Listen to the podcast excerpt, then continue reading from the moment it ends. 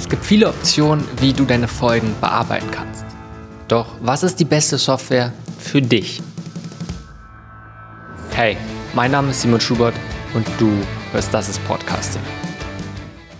Also, was ist die beste Software zum Bearbeiten deines Podcasts? In dieser Folge werde ich dir natürlich einen Einblick geben, welche zwei Tools ich nutze, also dir eine ganz klare Empfehlung auch aussprechen doch weiterhin erkläre ich dir, warum ich von einigen bekannten Tools nicht so wirklich überzeugt bin und vielmehr gebe ich dir einige Kriterien in die Hand, sodass du die beste Software zum Bearbeiten deines Podcasts selbst finden kannst. Lass uns zuallererst einmal ganz kurz über Software sprechen, ganz allgemein. Ich denke, es ist unglaublich wichtig, dass man nur gute Software benutzt. Es macht einfach das Leben so viel leichter. Gerade Software, die vielleicht kostenlos ist, aber auch einfach die nicht gut programmiert ist, macht vieles deutlich schwieriger. Podcasting kann sehr kompliziert sein. Gerade anfangs, wenn alles neu ist, man sich erstmal reinfinden muss. Also warum das Leben unnötig kompliziert machen? Und für mich ist die Frage, was kannst du tun, damit Podcasting für dich deutlich leichter wird, damit es dir mehr Spaß macht, aber damit es auch einfach leichter fällt, regelmäßig neue Folgen zu produzieren. Und ich denke, ein großer Punkt ist dort die richtige Ausrüstung, die richtige Software zu haben.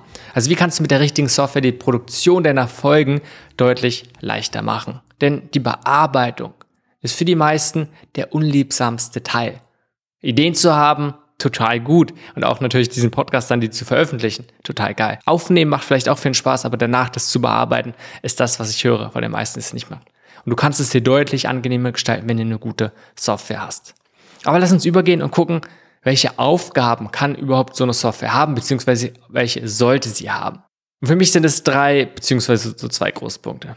Und die erste Aufgabe, die es übernehmen könnte es das aufnehmen. Und ich sage könnte, weil wenn du einen externen Recorder hast, dann nimmst du es damit einfach auf und hast dann eine Audiodatei, die du einfach mit der Software dann bearbeitest. Aber du kannst natürlich auch einfach direkt in die Software aufnehmen. Mache ich hier übrigens auch einfach. Von dem Mikrofon geht es also direkt in die Software und wird dort aufgenommen. Also wäre für mich die erste Aufgabe. Musst du gucken, ob du es brauchst, aber es ist sicherlich empfehlenswert, dass es kann, was auch die meisten können. Also die erste Aufgabe ist einfach aufnehmen. Das zweite ist das Schneiden also oft geht es darum, wenn du dich mal versprichst oder verschiedene Sachen hast, dass du dann einfach deine Audiodatei danach schneiden kannst, viele Sachen rausschneiden kannst, aber sich vielleicht auch anders anordnen kannst. Zweiter wichtiger Punkt, können, können die meisten auch. Die Frage ist natürlich immer, wie gut können sie das, wie leicht ist es. Aber dazu kommen wir noch. Dritte große Aufgabe ist für mich Post-Production geht es Sachen wie Rauschen reduzieren, Hintergrundgeräusche rausmachen, gleichzeitig aber auch Sachen wie die Lautstärke angleichen. Gerade wenn du ein Interview führst, die eine Person deutlich lauter ist als die andere, das alles in insgesamt eine Höhe hat. Oder aber auch ein anderer Punkt ist, dass du dann zum Schluss eine Monospur hast, denn in den allermeisten Fällen willst du es dein Podcast zum Schluss ja eine Monospur ist und kein Stereo. Das führt uns von den Aufgaben gleich zu den Kriterien, was für mich persönlich eine gute Podcast-Software ausmacht. Also gerade wenn es darum Bearbeiten geht, aber ganz allgemein. Das erste ist, sie simpel in der Benutzung. Sprich, hat eine saubere Oberfläche, sie ist intuitiv zu bedienen, sie hat nicht tausend Funktionen, die ich nicht brauche, also keine Ablenkung. Dieses wirklich simpel in der Benutzung ist für mich unglaublich wichtig. Es macht deutlich leichter, sich beim Anfang reinzufinden. Gleichzeitig wird es auch einfach langfristig die Benutzung deutlich leichter machen, weil du alles schnell findest, ist einfach leicht. Zweite große Kriterium ist für mich, dass die Software zuverlässig ist. Sprich, gerade sie stürzt nicht ab und Daten gehen nicht verloren. Gerade wenn du damit aufnimmst, und es bricht auf einmal ab und dann hast du vielleicht eine Stunde aufgenommen, im schlimmsten Fall, wenn du ein Interview hast und dann ist es weg. Das geht gar nicht. Darum würde ich übrigens bei langfristigen Interviews auch immer so einen externen Rekorder empfehlen. Aber selbst wenn du alleine aufnimmst, ist es einfach unnötig und doof. Darum willst du eine Software haben, die nicht abstürzt, die einfach zuverlässig ist in den Sachen. Dritter großer Punkt ist Performance. Das heißt, sie lädt schnell oder generell ist sie einfach schnell. Ne, gerade wenn du sie öffnest beim Anfang, aber auch vielleicht auch beim Exportieren, es ist vielleicht nicht so ein großer Unterschied, aber mit der Zeit macht sich das bemerkbar und macht dann einen großen Unterschied. Und das geht einher auch gerade mit, wie simpel sie ist. Wenn du ein Riesentour hast, was für eigentlich tausend andere Funktionen noch hat, es ist meistens so, dass sie deutlich länger braucht, bestimmte Sachen zu laden, als wenn du eine Tour hast, was wirklich möglichst wenig, möglichst nur diese Funktion hat, die du brauchst, dann ist es eigentlich deutlich schneller.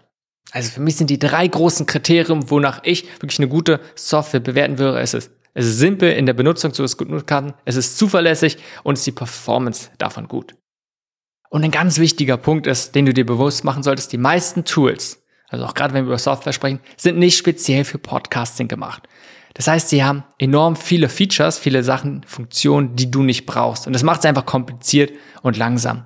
Viele kommen einfach davon, dass du damit ganz allgemein irgendwie Audio bearbeiten kannst, gerade wenn es darum geht, vielleicht Musik zu produzieren.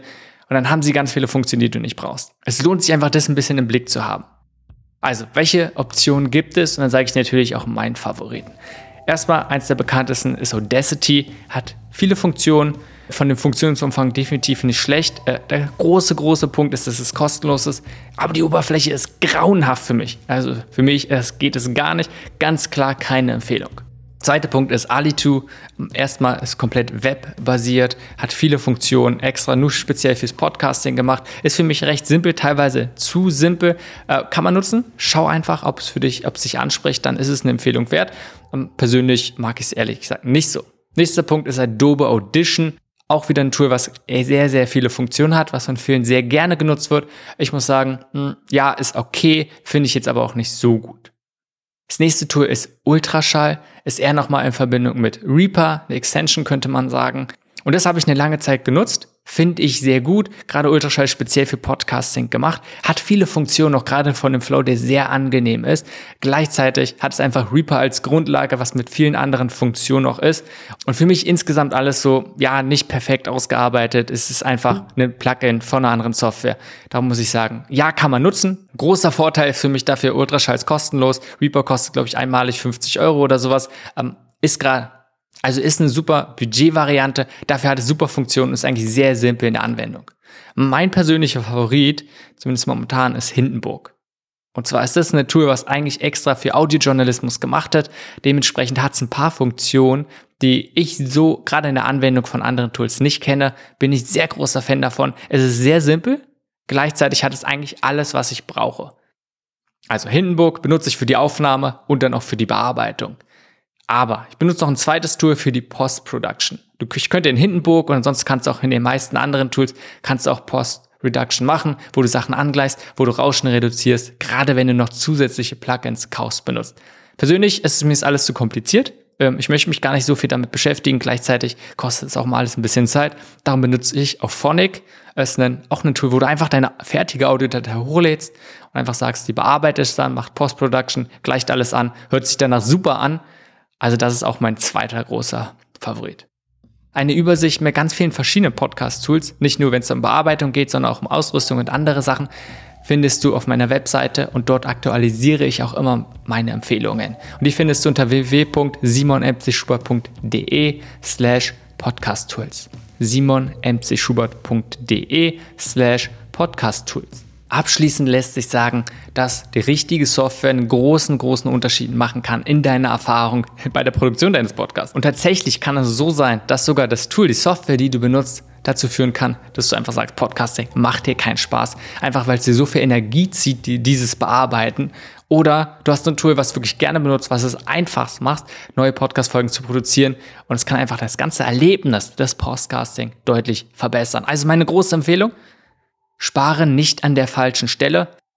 Wenn du jetzt ganz beim Anfang bist, deine ersten Erfahrungen machst, völlig fair enough, dann kannst du sicherlich auch sogar was kostenloses nehmen. Aber wenn du es ein bisschen weiter machst, schau, dass du wirklich ein gutes Tool nimmst, was für dich passt und wo du es auch wirklich gerne nutzt und wo du es auch gut nutzen kannst.